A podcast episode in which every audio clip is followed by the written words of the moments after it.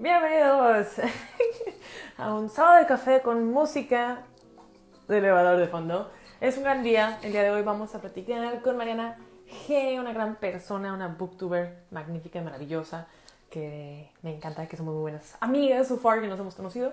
El día de hoy vamos a hablar con Mariana. A ver, Mariana, vamos a ver. Eh, mándame request. Of course. A ver, ya mandamos request, creo. Bienvenidos, bienvenidos a un sábado de café, un sábado de café diferente. Saludos a Bargenaro, Man Behind the Stars. Hello, Mariana, ¿cómo estás? Hola, hola, ¿cómo estás? Muchas gracias. Muy, muy, bien, ¿y tú? Un placer tenerte aquí en un sábado de café. Eres la primera invitada de un sábado de café. ¡Ay, qué emoción!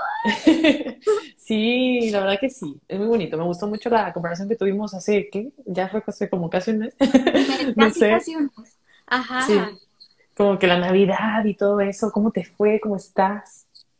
Pues estuvo tranquilo, creo que por la situación estuvo un poquito tranquilo el asunto, pero lo disfruté. ¿Tú qué tal? También, pues digo, aquí obviamente en casilla, todo tranquilo, nada, una Navidad diferente que ojalá el próximo, bueno, más bien que este año nos toque, nos toque como la recordamos, pero sin duda como que todo eso que se atravesó en medio eh, me hizo sentir que pasó más tiempo en nuestra conversación cuando realmente no. Aquí sí, o sea, fue menos de un mes, pero sientes que, que la vida se pasa bien rápido en estos momentos. La neta que sí, la neta que sí. Bienvenidos a todos, quiero saludar a las personas que se van sumando. A Soy Diego, In Business, Jan, Emilio, Ángel, un placer, un honor tenerlos aquí. Muchas gracias por acompañarnos. Este, pues bueno, pues aquí estamos, un sábado de café más en la vida. Y pues nada, la verdad es que mucho de lo que quería platicar contigo el día de hoy, como te podrás imaginar, gira en torno al mundo literario. No sé para ti cómo fue el 2020 en cuestiones literarias. A mí, por ejemplo, me ha pasado que en épocas de mi vida he leído muchísimo y épocas de mi vida que he batallado en pasar mis ojos por las hojas. ¿Cómo te trató este 2020 en cuanto a tu lista de lectura? ¿Sientes que leíste más, menos, cambiaste de género? ¿Cómo te trató el año? Leí un poquito más del año pasado, o sea, del 2019, pero leí muy poquito, leí 11 libros, o sea, muy, muy poquito. Ajá.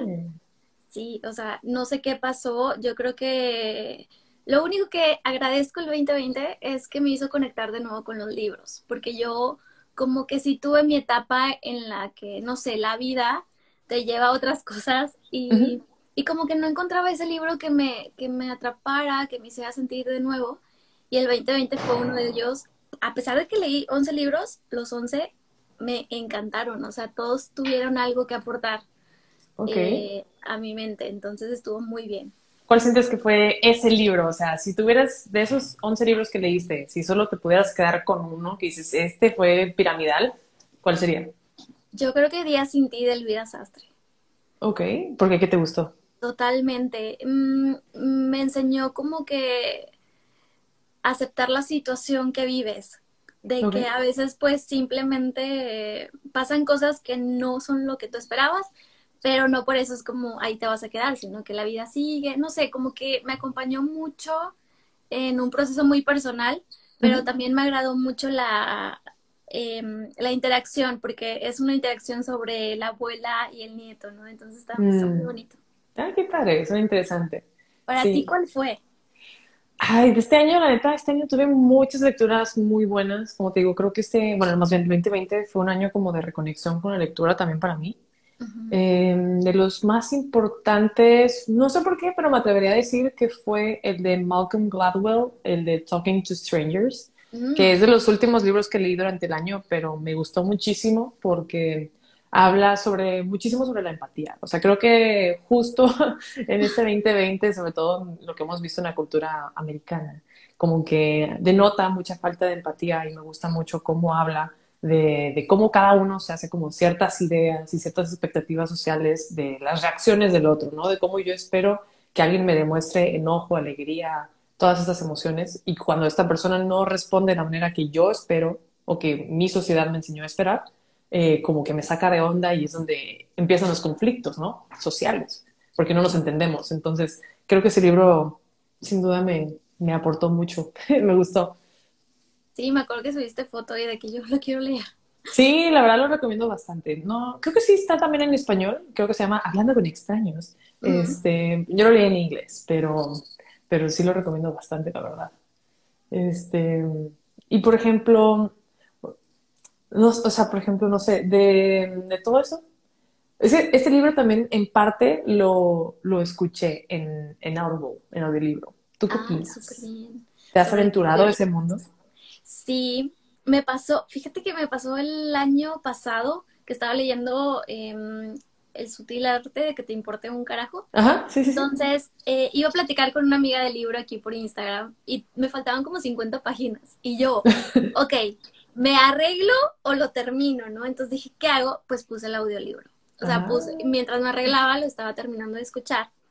Y la verdad es que mucha gente mm, es como que no cree que, los, que escuchar audiolibros y es igual que leer un libro, pero yo creo que cada uno, o sea, hay personas que son muy distraídas, me imagino, y pues pueden decir de que, ay, pues un audiolibro no me va a ayudar, pero ¿cuántas veces seguro te pasó a ti también de que lees un libro y no le estás prestando atención? sí, que pasas tus, tus, ojos mil veces por la misma hoja, ¿no? Y no absorbes nada de la información.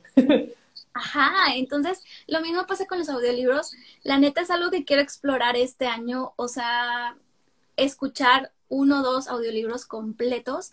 Em, ya veré la manera de, organizarme para que no, no, me distraiga tanto, pero yo creo que es algo muy bueno los audiolibros. ¿A ti te gustan también? Sí, me gustan. O sea, de hecho, también, o sea, creo que me empecé a exponer a los audiolibros a inicios de este año. Eh, todo porque pues caí en las manos de la mercadotecnia de prueba un mes gratis de Audible, ¿no? Y te regalamos un libro o así. Este, yo camino muchísimo, siempre salgo a caminar, entonces dije, bueno, pues ¿por qué no? Escucho podcast, puedo escuchar uno de libro. Y también justamente, o sea, con libros que a lo mejor, no sé, ya los empezaste a leer en papel, pero por aquí su razón no los terminas de leer, ya, vámonos con audiolibro, o sea, porque te lo acabas mucho más rápido. Entonces creo que está cool si eres una persona como activa, o sea, no sé, que estás lavando todo el tiempo platos, ropa, manejando, o sea, que estás haciendo otras actividades y aún así quieres leer, creo que es una manera muy, muy cool de avanzar con tu lectura, porque pues al final del día es la misma información, ¿no? O sea, es tan válido como escuchar un podcast, como escuchar una TED Talk, como leer una revista, es información valiosa o entretenimiento en caso de ser una novela. Este, y por ejemplo, en temas de novela, eh, está muy interesante porque también el de Call Me By Your Name, una parte lo, lo leí, slash escuché en audiolibro, porque ya ves que ahora te regala un libro. Y está bien cool porque la persona que narra el libro medio habla italiano de vez en cuando. Entonces no sé si te ha tocado un audiolibro así, pero hace que la experiencia sea bastante rica porque dices, ay, o sea, como que sí me siento en Italia. Sí, le da un plus a la lectura. De hecho, eh, por ejemplo, el libro de Amalia Andrade, el de Uno siempre cambia el amor de su vida por otro amor o por otra vida, en, también en una plataforma ella eh, lee su libro, entonces se siente mejor porque dices, lo estás escuchando la propia autora, entonces tiene, tiene algo, entonces te ayuda muchísimo. Sí, es muy cool cuando le, le meten como acentos o diferente cadencia, ¿no? O sea, por ejemplo, en Audible, ya, esto no está nada promocionado, ojalá, pero hay una, una, psicóloga eh, que se llama Esther Pearl, que es políglota, o sea, habla como 10 idiomas, entonces está bien interesante porque ella narra sus propios libros y de repente como que suelta palabras en otros idiomas y dices, wow, o sea, esto está como chido, no sé, o sea, como que es muy, muy nutritivo. Totalmente. es que creo que es una experiencia que todo lector debe vivir y ya dependerá de él de si le sigue o no, porque también digo, al principio, en mi caso, cuando empecé a escuchar audiolibros, eh, no estaban bien, o sea, el lenguaje no está padre y así dices, entonces tienes que buscar un audiolibro que sí te guste y adentrarte a eso. ¿En el lenguaje como en qué sentido? O sea, el acento, la pronunciación, qué cosa. Ajá, es que, bueno, te estoy hablando de hace años, o sea, qué oso, pero hace años, ¿no? Entonces yo quería un audiolibro porque pues estoy trabajando y digo, quiero entretenerme, llamarte de música, entonces quiero escuchar algo más. Y yo le ponía típico en YouTube de que audiolibro en español o en inglés y eran como robotizados o eran como, ¿sabes? Ah. A eso me refiero. O un español. De que Google Translate, ¿no? Sí, ajá. Entonces, era de que no, gracias. Pero ahora la verdad siento que hay muchas plataformas, como dices, aplicaciones donde puedes escuchar audiolibros y la, o sea, el audio es buenísimo. Claro. Sí, unas producciones bien locas. O sea, la neta es que, pues sí, obviamente hay de calidades en calidades como todo en la vida, Este, pero sí, la, neta que sí. Y sí, o sea, creo que es lo que pasa. O sea, creo que esos que dices de YouTube más bien son como, como hechos por fans, ¿no? de que, se ponen a traducirlo y así. Este, pero sí, creo que es como, no sé, si encuentras uno bueno, creo que es una muy buena experiencia. Y creo que todo el mundo debería darle una oportunidad a un audiolibro. Si tuvieras eh, la opción de solo leer en una forma, ¿cuál escogerías? Eh, ¿Audiolibro, libro en físico o libro digital? Ay, está bien difícil. Está bien difícil porque como que he agarrado épocas de todas. O sea, del digital me encanta lo práctico que es. O sea, que es una cosa así y traes toda tu librería ahí. Sí. El papel es una cosa mucho más romántica. O sea, que abres un libro y que huele, ya sea o a viejo o a nuevo. Y el, y el también. O sea, que te da oportunidad de ser un ente portátil. Creo y como estoy parada el día de hoy, creo que elegiría el, papel, este, porque mm, últimamente me gusta como hacer anotaciones, aunque de lo que sea que estoy leyendo. Y también lo puedes hacer en Kindle, pero no me gusta como que estarle picando en la pantalla buscando qué anoté. ya este, sé. Y, y como que es muy lindo tener una actividad que no requiera una pantalla, ¿no? O sea, como que bueno, toda mi vida es computadora, celular, lo que tú quieras, televisión, y esto es la actividad que voy a hacer que no involucra pantallas. Entonces creo que sería en papel.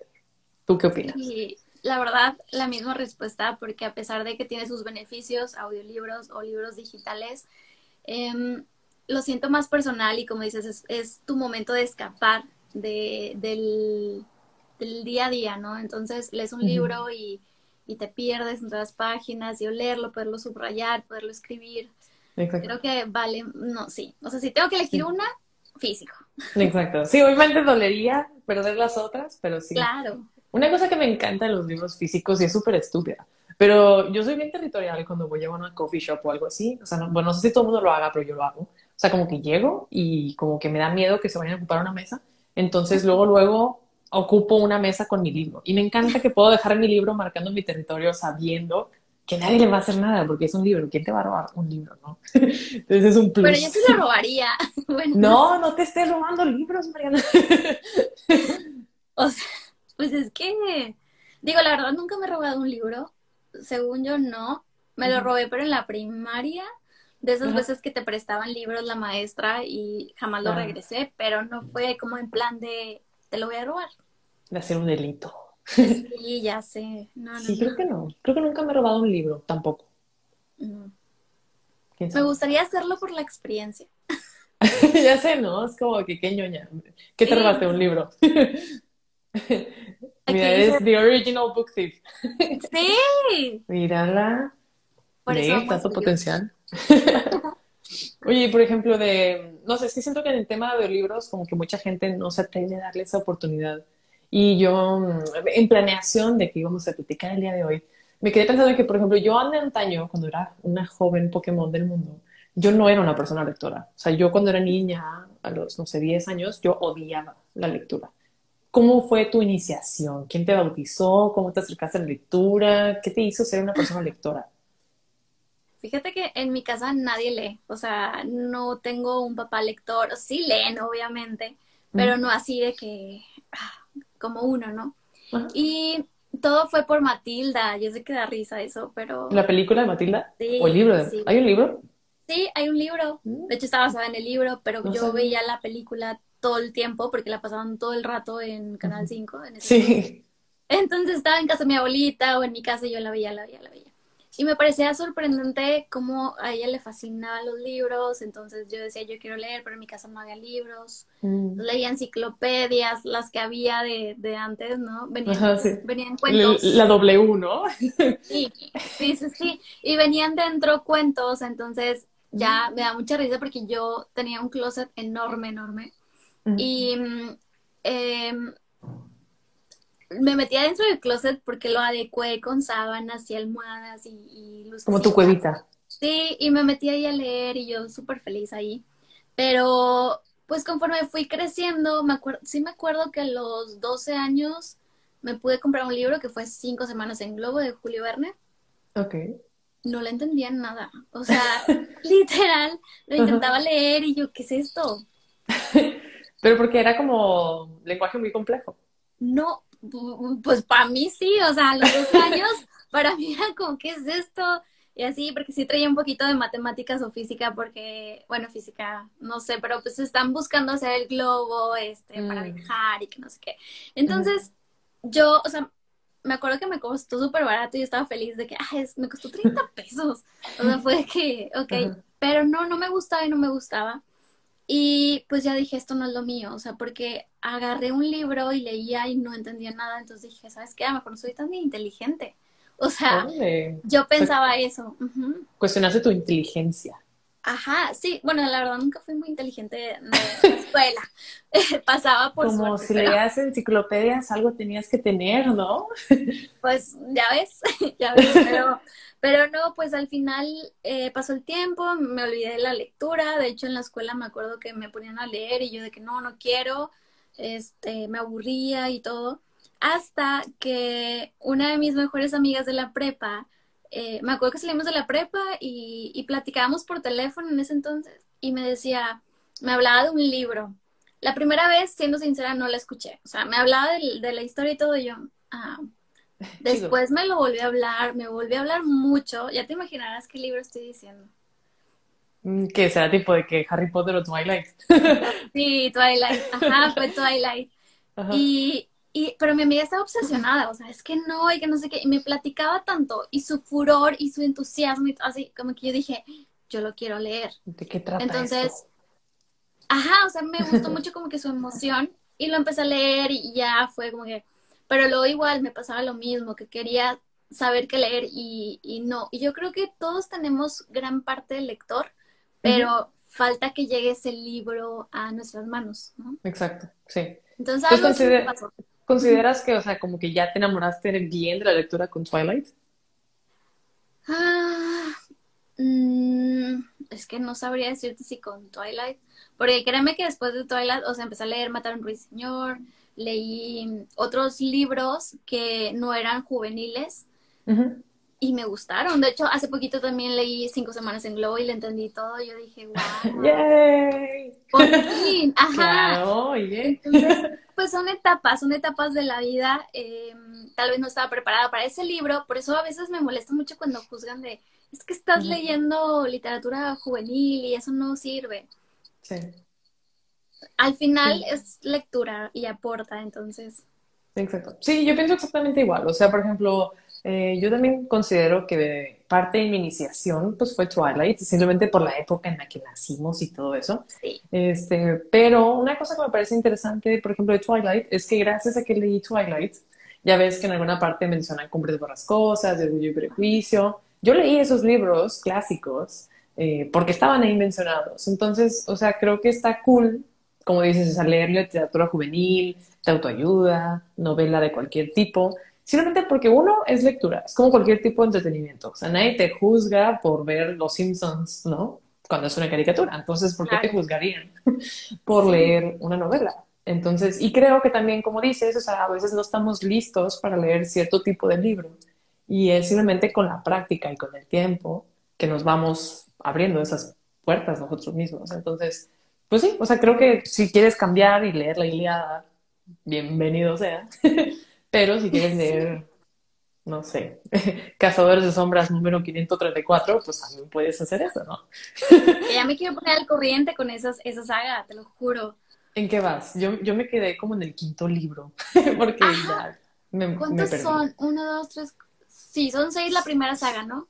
Ajá, y luego son tres de la precuela, y luego supe que existió una poscuela, o algo así, pero ya no, ya, son, muchísimos libros, de hecho, o sea, yo leí igual cinco, me faltó el último y leí los orígenes y todo, pero estoy viendo que sigue Cassandra sacando libros y yo dije, ok, necesito ponerme al corriente. al principio sí dije no, dije, ya párale a, a esto. Ajá, sacarle jugo a la misma saga. Sí, pero la verdad he escuchado muy buenos comentarios de que sí son buenos los libros, entonces eh, We stand Shadowhunters. y, o sea, la, la, neta dije, Cassandra algo tiene, o sea, para que siga haciendo buenos libros de una saga que, que pues sí, o sea, es como, ¿qué pasó? Y de hecho estaba viendo la serie de Netflix y yo me rehusaba a ver la serie porque, no sé, como que ¿Viste la película? Sí. ¿Qué opinaste? Eh, me gustó la película. Fíjate que antes de ver la serie me gustó más la película, pero ahorita amo la ¿Ah, serie. ¿sí? ¿Tú? Mira, Sí. yo vi la película cuando salió en el cine y no me gustó nada, porque el Jace de la película se me hace tan feo. Se me hace tan feo güey. Este, Es que está el detalle. Cassandra nos, Cassandra nos vendió un Jace Dios, o sea, súper guapo y así. Y pues lo ves y tú de que, híjole. O sea, perdona a todas las fans de, de esa persona, pero Perdón, Pero nos sí. disculpamos por adelantado. No, pero la Sí. neta sí, sí me gustaba mucho y de hecho, em, te digo, lo vi Shadowhunters, la serie solamente porque estaba aburrida y porque me quitaron Friends de Netflix. Entonces Sí, dije, ¿qué veo? Y empecé a ver Shadowhunters y, y ahorita no sé qué hacer con mi vida. Porque ya, ya la terminaste. Ya, ya la acabé, digo, voy a leer el Ajá. sexto libro, voy a leer los demás libros que no he leído, pero sí es como, ya extrañaba eso, de hecho, mm, me había pasado que, te digo, ya era como, no sabía ni qué libro leer ni nada, y hace poquito, eh, eh, creo mucho en la casualidad, ¿no? Entonces, aunque sea para libros, así, así te lo digo. Sí, el destino Y- sí es. Sí, y total, descubrí un libro, o sea, que vi en todas partes y yo de que, y es el que es justo estoy leyendo que se llama La vida invisible de Adi LaRue. Ah, sí, el que te pregunté, ¿no? Sí, y la neta Sí. está, o sea, vi que en todos lados era como que wow, pero yo ni enterada estaba. O sea, Lo así, raro es que yo, yo nunca lo había visto hasta que tú lo publicaste en tus historias, la verdad. en serio. Ajá. Sí, es Me que, o abriste sea, los ojos. sí, y- pero te lo juro que me volví a obsesionar como antes, o sea, como cuando Mm. era adolescente, de que Ujú. ay, un libro y lo quiero leer y qué, qué emoción. Entonces, em, está muy bueno eso. O sea, siento que ya vuelvo a... Creo que me tomé como un ratito de, de leer poquito o estar tranquila. Y, y ahorita siento que ya vuelve la Mariana lectora. Así que... Qué chido, qué padre. Ese siento que eso es bien lindo. O sea, creo que a mí también hubo una época que me pasó exactamente eso. O sea, yo no sé tú, pero en mi época estudiantil yo leía una cantidad estúpida de libros. O sea, leía, el año que más leí, leí como setenta y tantos libros. Sí, sí. Porque Cazadores de Sombras lo leía en dos días cada libro. Así que te la bañas. O sea, que no. enormes. Ajá, o sea, pero era, lo único que hacía. O sea, aparte de estudiar y hacer ejercicio, no hacía nada más que leer eh, y los sacaba en dos días. Y luego después de eso, como que me pasó así de que como que llegué a un valle en el que, oye, ya leí tanta literatura juvenil que como que ya nada me sorprende, como que ya me la veo venir, todos los tramas, todos los plot twists, todos los personajes, ya la veo venir y como que ya no me emocionaba, como dices. Y, y actualmente creo que encontré como un- una nueva flama, ¿no? Este, leyendo o como de, de desarrollo personal o cosas como a lo mejor un poquito más in- intelectuales y no tanto de entretenimiento. Eh, y es como, ah, mira, qué interesante está esto. Y ahí encontré como otro, otro mundo, otro universo. Todavía leo novelas, no tanto como antes, porque creo que ahora es más difícil que una novela me atrape, pero todavía hay joyitas allá en el mundo, estoy segura. Entonces sí, creo que sí. Y por ejemplo, o sea, de todos los libros en tu, en tu vida, eh, si pudieras borrarte el cassette de un libro, de una saga o de algo y volverlo a leer, o sea, volverlo a disfrutar como antes, ¿cuál crees que sería? Ay, yo creo que Harry Potter. ¿Sí? Sí, ¿Cuál es tu favorito? eh, me gusta mucho el quinto, que es la Orden del Fénix. Mm, es bueno. Porque ahí aparece Luna Lovegood y es mi personaje favorito, entonces. Es muy chida. ¿Qué casa eres? Eh, Ravenclaw, ¿tú? Adivina. Mm, ay, no sé. Sin miedo, sin miedo al éxito. Se me hace que Gryffindor, ¿no? No, soy Slytherin. ¿Qué? I know, right? Yo ¿Por también cuando- qué? ¿En qué momento? Digo, no es malo. No, no es malo. Y de hecho, o sea, fue algo, fue como salir del closet, saber que soy Slytherin. Porque, o sea, yo cuando hice el quiz en Pottermore, también yo juraba que yo iba a ser eh, Ravenclaw por, por ser ñoña y por leer, ¿no? Ajá. Entonces me sale Slytherin y yo de que, the fuck? Pero ya a veces cuando haces el quiz te sale como una carta de bienvenido a la casa de bla, bla, bla. Estos son nuestros valores, esta es nuestra historia, bla, bla. Y cuando leí el Slytherin, dice, oye, está, está, chido. O sea, es como de que somos bien perseverantes, somos decididos, somos no sé qué. Obviamente, pues se menciona que hay gente mala claro. en Slytherin. Pero si lees la carta, se me hizo chida. Entonces dije, eh, proud. Proud Slytherin over here. Ay, Entonces, en contra de todo pronóstico. ¿Quién diría? Sí, muy interesante. No tienes cara de Slytherin, o sea. Tal vez sí, nadie sabe. No, te quedas. sí, como que todo el mundo asume que soy, creo que Gryffindor. Pero eh, dicen que los Gryffindor y los Slytherin están como a un pasito de distancia, entonces podría ser. Podría ser, pues sí. Pero sí, yo creo que Harry Potter, porque es una saga que disfruté mucho. Y estaría, digo, aún la leo y me emociono, pero siento que estaría padre como leerla de nuevo. Que uno de mis miedos em, es volver a leer esos libros que disfruté en la adolescencia ya de grande y que no me emocionen. Es como perder la magia, ¿sabes?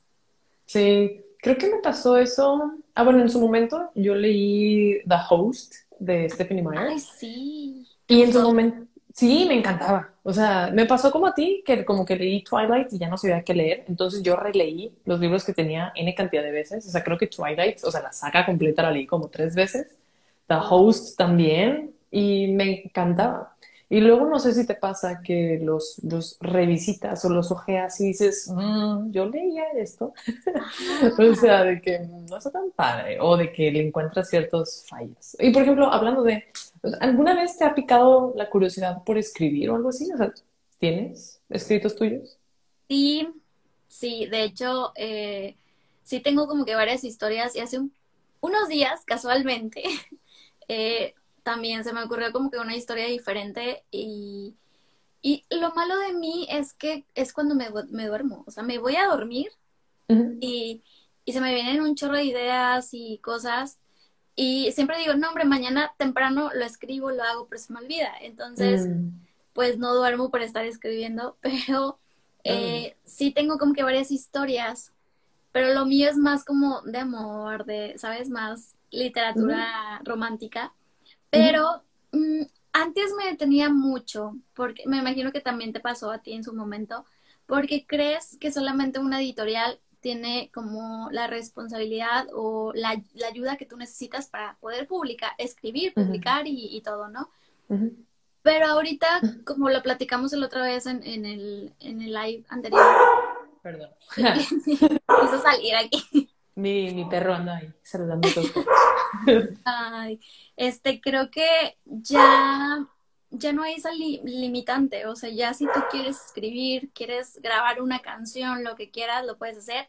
Entonces, mm, creo, o sea, uno de mis planes para este año es terminar un libro y autopublicarlo. Esto es súper cool. Sí, animarme a hacerlo. Eh, tenía otras historias, pero siento que me va a doler escribirlas y cositas así, pero esta que se me ocurrió se me hizo como que súper increíble, o sea, para mí fue como wow. Y, y, pues nada, quiero aventurarme en eso, pero em, también está eso que te autojuzgas de, y si no soy tan buena, y si, y si lo escribo, empiezan a decir de que tú, tú qué, o sea, no eres escritora, entonces piensas mil cosas, pero yo creo que al final es algo para mí, o sea, quiero hacerlo eh, como que decir, al final de mi vida escribí un libro. Claro, sí. De ese lado, o sea, como que desde donde mis aprendizajes, o sea, como que creo que es bien importante eh, tú misma como que permitirte ser imperfecto, ¿no? O sea, justo lo que dices de que, pero es que tal si lo publico y se burlan de mí, me dicen como que, ay, ¿esta qué? ¿Tú quién eres? Y es como, pues primero, antes de que el universo te la crea, te la tienes que creer tú. O sea, por ejemplo, justo te preguntaba lo de la escritura porque yo estoy revisitando textos míos que quiero publicar y me pasa que son textos viejísimos y los leo y digo, uy, Carla, tú escribiste esto, ¿sabes? Como que no hace tan bueno o, o denota ciertas inmadureces en el estilo literario siendo textos viejos. Pero mm, como, como abrazarlo, ¿sabes? De que, bueno, sí es imperfecto, pero a mí me encanta. O sea, si a ti te encanta tu historia, estoy segura que aunque tenga ciertas fallas o ciertos lo que tú quieras, a alguien más también le va a encantar. O sea... ¿Sabes qué me pasaba? Que, o sea, años anteriores cuando escribía, me emocionaba y escribía y al día siguiente, cuando ya iba a retomar mi escritura, me ponía a leer lo que había escrito. Y no me y me pasaba lo mismo que ti, que es neta, o sea, antes yo decía, wow, qué padre lo que estoy escribiendo y la escena y que no sé qué, y al día siguiente la leía yo, ay no, qué Entonces, una de las recomendaciones que me hicieron algunos escritores con los que tuve la oportunidad de platicar, me decían, es que no vuelvas a leer lo que escribiste, o sea, tú sigue, sigue, sigue, sigue hasta que termines, y ahora sí, para eso la revisión, ¿no? De que lees toda la historia, le quitas, le pones y así. Porque yo decía, es que nunca lo termino y nunca lo termino porque me pasaba eso, o sea, leía lo que ya había escrito el día anterior y, y qué curioso, porque somos la misma persona, pero qué, qué curioso que al día siguiente lo que te parece fascinante o así ya no es igual. Es que creo que somos nuestro peor crítico, o sea, la neta. o sea, nos juzgamos demasiado y creo que es como común, no normal, pero común. Este, y sí, o sea, creo que pues es, no sé, o sea, es como todo. Yo imagino que J.K. Rowling, Cassandra Clare, o sea, la que tú quieras, seguramente vuelve a ver sus libros, vuelve a ver sus películas y dicen, ay, como que, ah, hubiera hecho esto diferente, a todo va a pasar. A mí me encanta compararlo con, con la pintura. Antes yo soy de pintar, de que un cuadro, cuando estás pintando, nunca, nunca se termina, ¿sabes? O sea, como que se termina la pintura en el momento en que dices, bueno, voy a dejar el pincel. Porque de que puedes seguir echando brochazos de pintura o lo que tú quieras, pues infinitamente. Creo que es igual con la escritura. Siempre puedes cambiar algo, una escena, un personaje, un no sé qué. Pero es de que ya, güey, o sea, voy a dejar que sea perfectamente imperfecto y lo voy a sacar. X, no pasa nada. Y, pero creo que la neta es mucho más fácil dicho que hecho. En lo personal, a mí me costó muchísimo con mi libro que está en el fondo. O sea, permitirme hacer eso. Ajá. ¿Qué sentiste cuando lo ya lo ya lo imprimiste ya todo? Nunca dijiste de que, ay, tal vez este capítulo hubiera estado esto, no sé. Sí, la verdad que sí. O sea, porque, por ejemplo, o sea, son, son historias cortas, ¿no? Y luego lo que muchas personas me dicen de que, ay, me quedé como con ganitas de saber qué seguía. Este, porque realmente ninguna, pues, termina, digamos así. O sea, como que creo que todas las historias se quedan en puntos suspensivos de continuará. Eh, pero justo, pues esa era mi idea, ¿no? O sea, de que, bueno, pues un encuentro de amor o de desamor es efímero y la vida continúa. Y a lo mejor esas personas siguen juntas, a lo mejor se desconectan, se conectan de nuevo. O sea, como que el mundo del amor realmente no tiene un fin nunca. Eh, pero me costó mucho el aceptar eso, o sea, porque muchas de esas historias eh, tuve como que editarlas para hacerlas más cortas y que entraran en el formato, por decir así.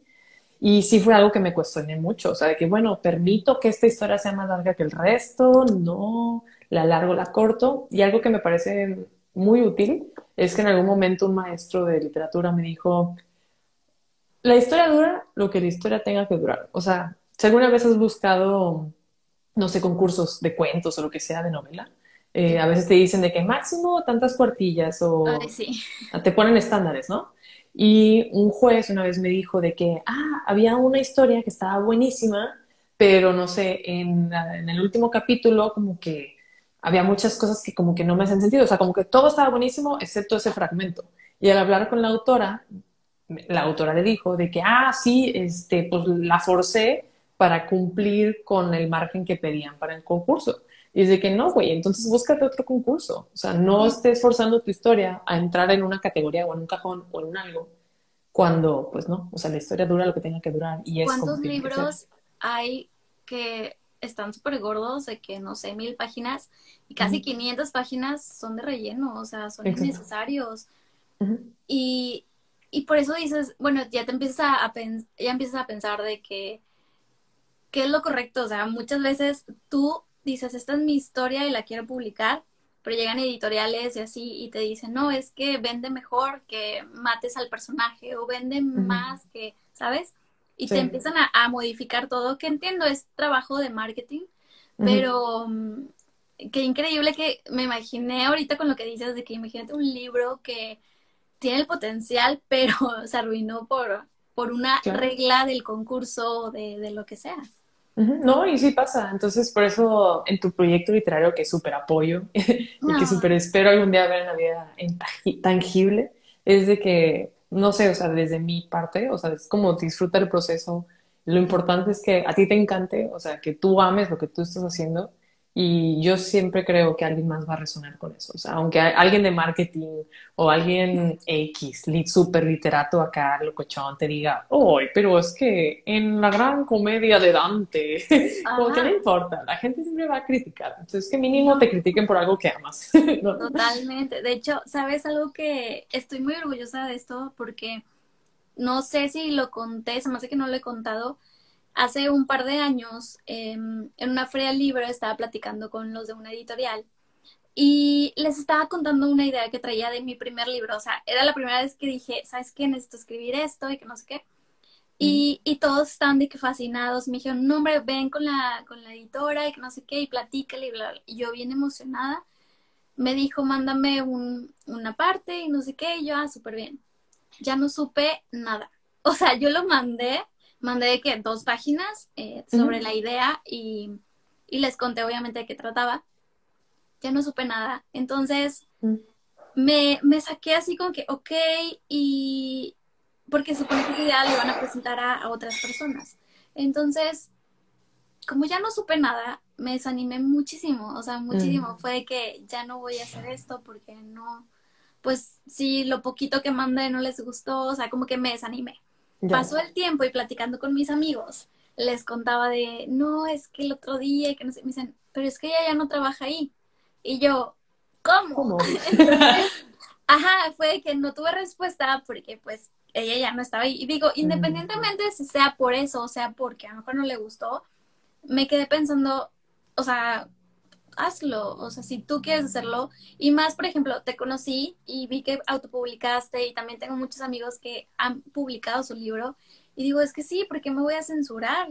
O sea, si tú quieres escribir y hacer algo, hazlo. Entonces, por eso me siento muy orgullosa de que a pesar de que sí sentí como el rechazo o el miedo de, no, tú no, dije, pues yo sí. Entonces, qué bonito que, que en este tiempo me, me anime muchísimo y no, quiero saber cómo fue para ti también el que dijiste, voy a autopublicar, o sea. Ese proceso también, creo que me pasó como a ti, o sea, creo que mi diálogo interno fue muy parecido, este, de que no, necesito una editorial que me crea, que crea en mí, que crea en mi proyecto, que me impulse, que me vea. Y no, no digo que no sea posible, no digo que no exista, claro que sí. Creo que es otro proceso completamente. Y yo no quería esperar a ese momento. O sea, para mí, digo, super background, cuando yo tenía como 18, creo que me puse objetivos de esos de corto, largo, mediano plazo, ¿no? Y dije, antes de los 25 quiero este, publicar mi primer libro. Y entonces estaba así ya de que al borde de cumplir años, dije, güey, o sea, ¿qué onda? ¿Tú qué dijiste esto? ¿Qué vas a hacer? Y no, digamos, tampoco quería eh, rush it, o sea, hacerlo nada más por hacerlo. Quería realmente cumplir con eso y no esperarme a, a que alguien creyera en mí, o sea, porque creo que luego eso nos termina censurando, o sea, de que no, es que ah, mis papás no creen en mí, mis amigos no creen en mí, una editorial no se fija en mí, entonces no valgo, no valgo lo suficiente. Y dije, bueno, si yo quiero que el mundo sepa que valgo, mi perro va entrando quiero. Hola. Te dije que quiere aparecer aquí. Aquí está. Ahora, si yo quiero que el mundo crea en mí, yo tengo que creer en mí. Y creo que fue, ese es el reto. Yo creer en mí. Y la verdad es que y soy muy contenta. Y actualmente estoy trabajando pues en mi primera novela, que ya es una cosa larga. sí, la verdad es que mi super objetivo es que salga este año tengo planes, pero no los quiero decir en voz alta para no arruinarlos. Pero eh, este año echarle muchas ganas de ese lado. Pero entonces por eso para mí tomar la decisión de autopublicarlo fue, mira, yo voy a crear mi proyecto, sí, me sirve de experimento, porque en este caso, eh, pues es corto, ¿no? O sea, es cortito y aún así requiere mucho trabajo, pero dije, mira, es un proyecto corto que me permite hacer y deshacer, arruinarlo, destruirlo si así quiero, y no me compromete demasiado ni en tiempo, ni en dinero, ni en nada. Entonces vamos a experimentar a ver qué pasa. Y siento que de esa aventura he aprendido mucho. Obviamente siempre hay aprendizajes por hacer, pero siento que ya eh, me siento más segura de aventurarme en un proyecto más complejo como una novela, ya sea que la autopublique o que sea con una editorial. eh, siento que digo, bueno, ya sé cómo es, sé que puedo hacerlo, ya lo hice, entonces ya no me da tanto miedo, porque por ejemplo toda la parte de la revisión de textos es la más compleja, o sea, que si lo imprimes, que si lo compartes con un amigo para que te, te corrija o no, o un experto, como que toda esa parte es donde los brochazos de pintura, hasta dónde voy a editar, cuándo voy a soltar el pincel. Entonces, esa es la parte retadora. Y, y si te embarcas a un proyecto de 300 páginas en lugar de uno de 100, pues te tardas el triple, ¿no? Entonces, no sé, creo que ese fue un poco mi trayecto. Y la verdad también para mí fue como una catarsis. Yo estaba como pasando por un momento emocionalmente complejo eh, y creo que como buena escritora ahí fue como depuré un poco mi alma. Entonces creo que si está en ti, siempre es bastante saludable. Ay, es muy bueno, sirve como terapia. Yo creo que escribir ayuda muchísimo y como dices, mientras más escribes, mientras más lo haces, más buena te vuelves. Exacto, sí, o sea, y te digo, creo que mucho se trata de, aceptar que uno no es perfecto. O sea, yo he visto libros, no sé si lo habrás notado, pero creo que, no sé si en el cuarto o quinto de Cazadores de Sombras, me acuerdo perfecto, hace años que lo estaba leyendo y giré una página y era que una, una escena de Alec hablando con Magnus y en el libro, en lugar de decir Alec, decía Alex. No. Con X. Y yo lo, lo veía así de que, ¿cómo? Este libro está mal escrito. Es como, hasta las grandes editoriales les pasa. Entonces es como, todos somos humanos, todos somos imperfectos, a todos nos pasa. Habrá algún ejecutivo de esa editorial planeta, creo que es, este, que habrá dicho, ¿quién fue el idiota que puso Alex en lugar de Alex? este, claro. Ajá, entonces digo, bueno, o sea, si a una gran editorial se puede equivocar, también me puedo equivocar yo, ¿no? Entonces, ¿por qué no? Ay, sí, o sea, la verdad, yo creo que lo peor que puedes hacer es detenerte a hacer algo por el miedo, por equivocarte, por lo que sea.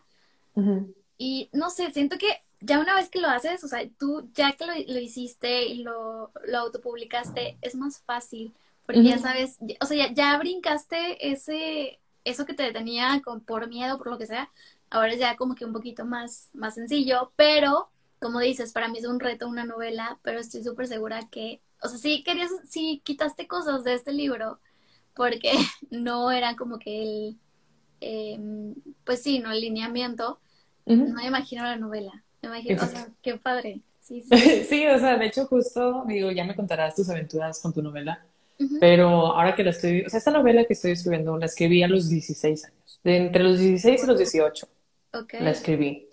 Y es como mi bebé, o sea, la amo, esa historia me encanta, la adoro, y yo la guardé en el cajón porque pues no era perfecta, ¿no? También pues creces y dices, bueno, pero es que seguramente mi estilo literario ahora es mejor, y seguramente sí, porque has leído más libros y eres una persona más culta en general.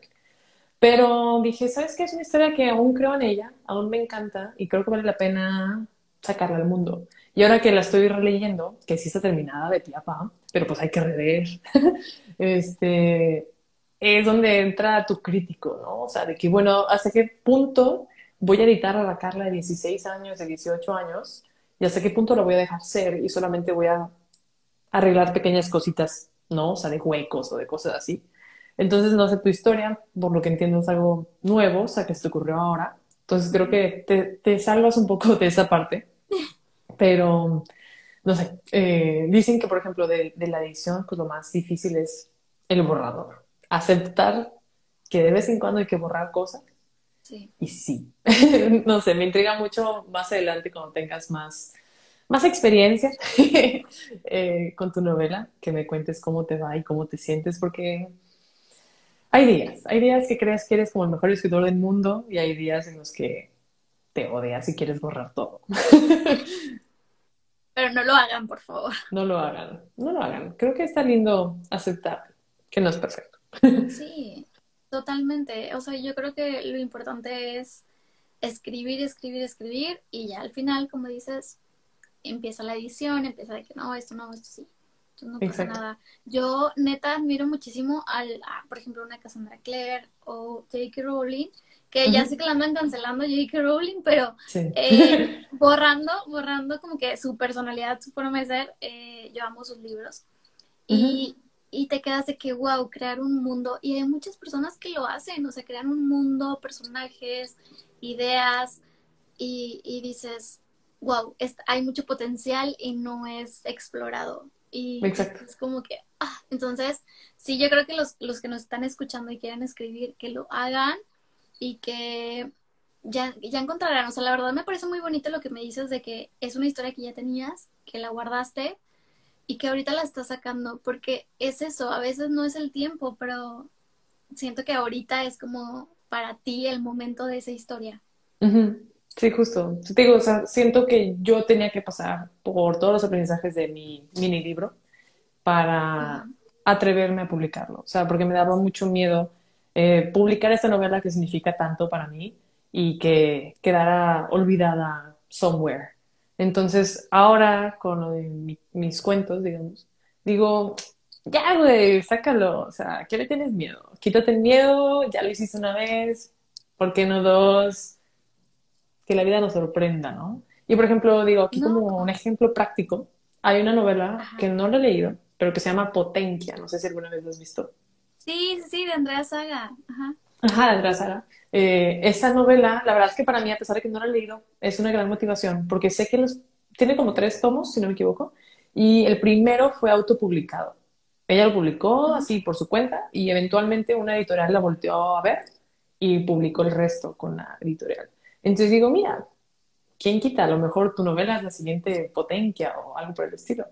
Sí, de hecho, Andrea Saga me emocionó ahorita que dices porque fue la primera escritora que se puso en contacto conmigo, o sea, de independientes. Entonces, estuvo muy bonito porque estuve como que en ese paso del primer libro, el segundo, y ver cómo ella lo publicaba.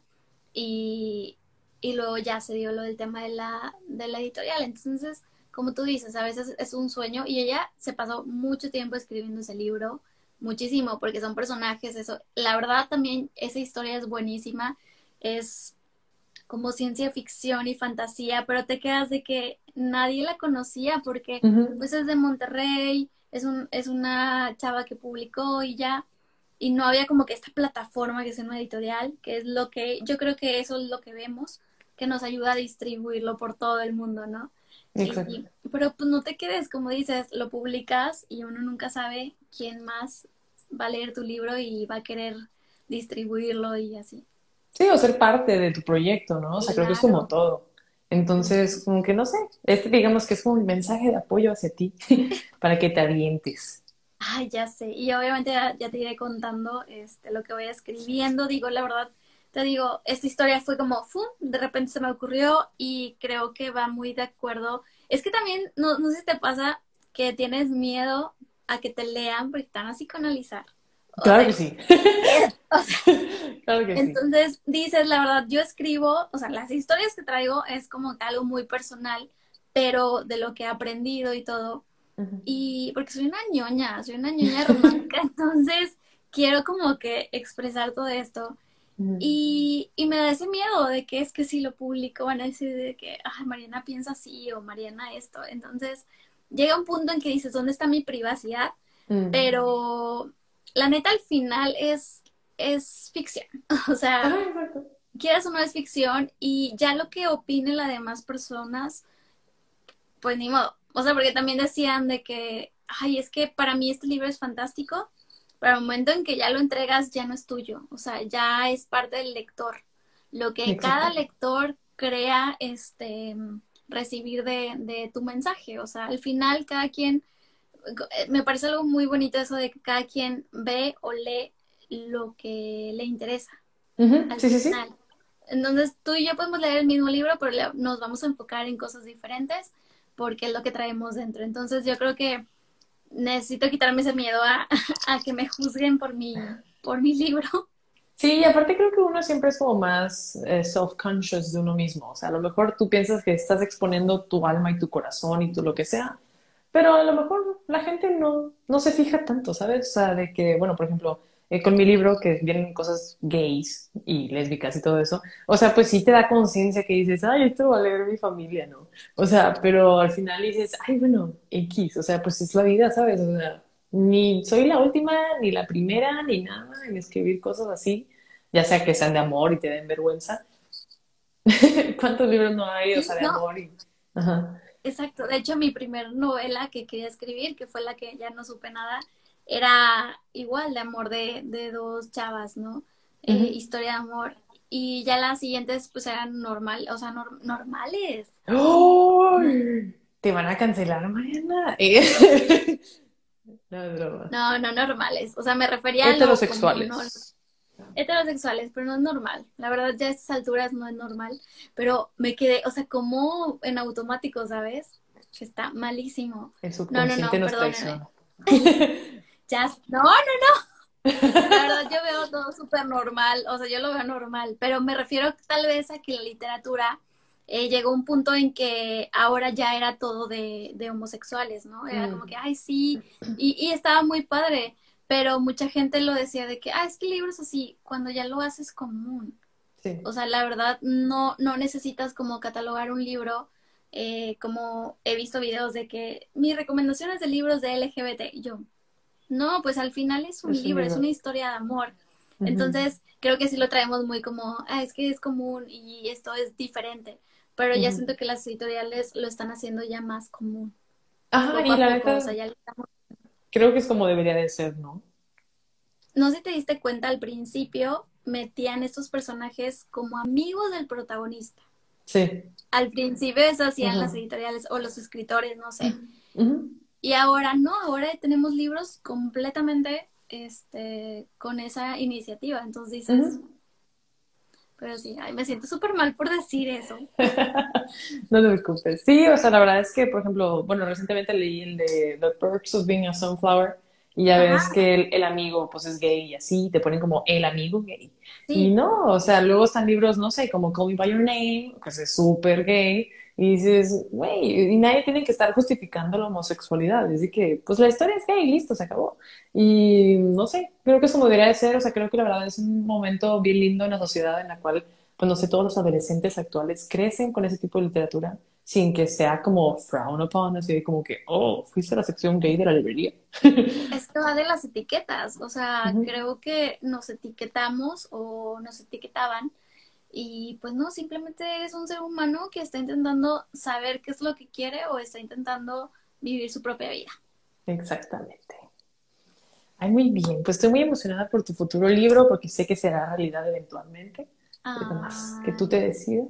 Muchas gracias. Yo también, la verdad estoy emocionada por tu novela. Porque me gustó mucho tu libro, El amor tiene sabor a café, me gustó muchísimo.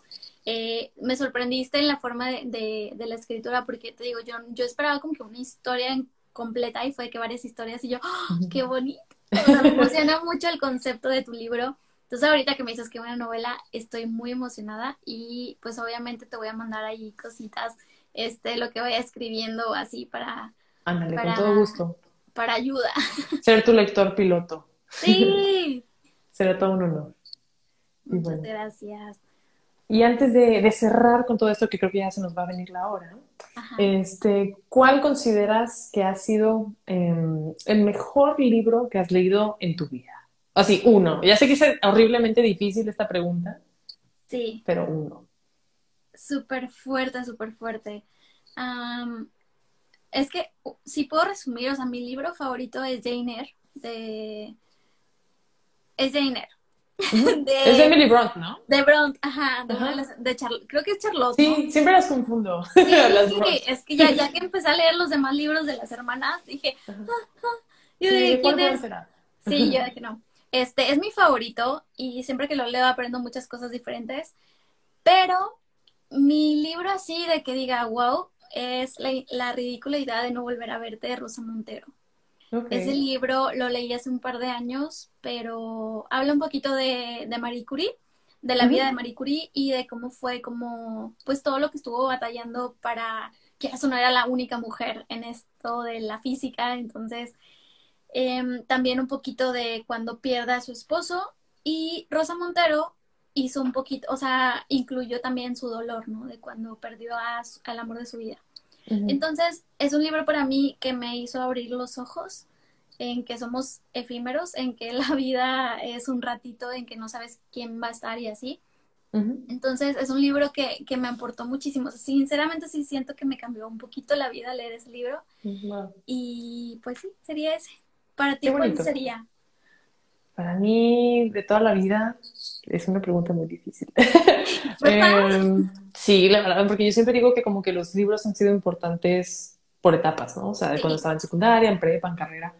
Pero si tuviera que elegir uno en la faz de la Tierra, y si es que esto se permite, eh, elegiría los cuentos de Oscar Wilde.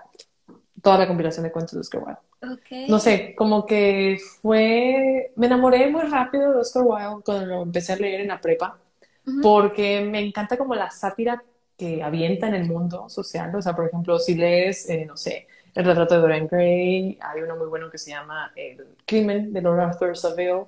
Como que me encanta porque, inclusive de que ya fue hace tipo cientos de años esa onda, Em, la manera en la que la sociedad se maneja no ha cambiado realmente.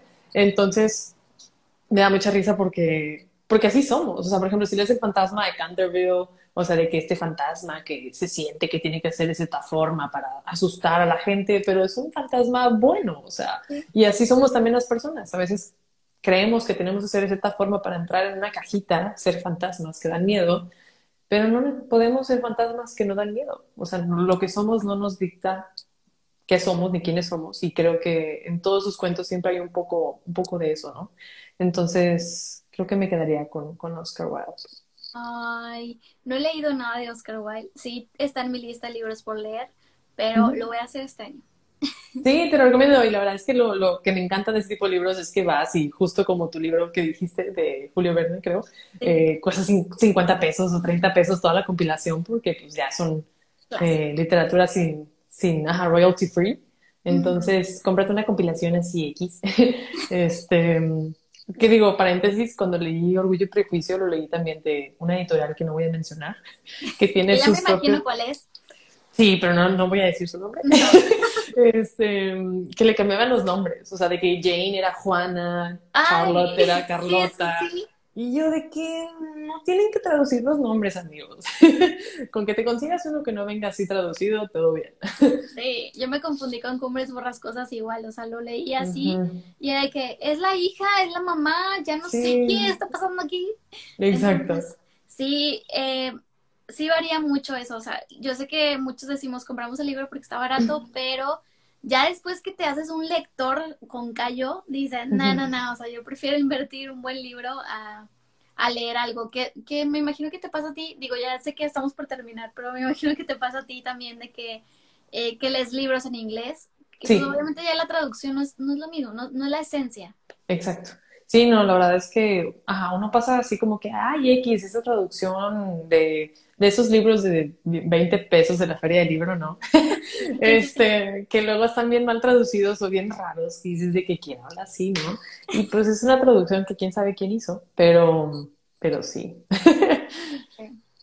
Pero muy bien. Pues ha sido un honor y un placer tenerte aquí el día de hoy. Estoy súper feliz, estoy muy emocionada por tu proyecto. Quiero verlo en la luz publiquemos al mismo tiempo nuestras novelas. y hacemos una gira. Ándale, una gira post-COVID. A ver qué pasa. Sí. Oye, sí he este, visto varias autoras que hacen eso, entonces.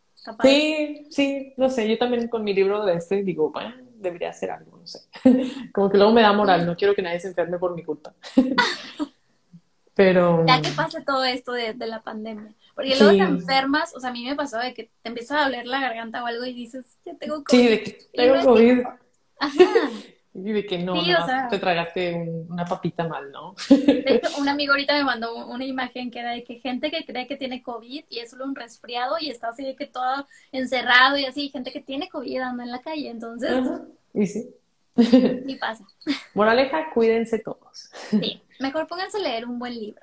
Ándale, nos quedamos en nuestra casa a leer. Sí, mejor. No, Carla, muchísimas gracias por invitarme. Estoy muy contenta. Eh, siempre me la paso muy agradable platicando contigo. Creo que las dos nos aportamos muchos libros y muchas este, ideas, entonces está padre.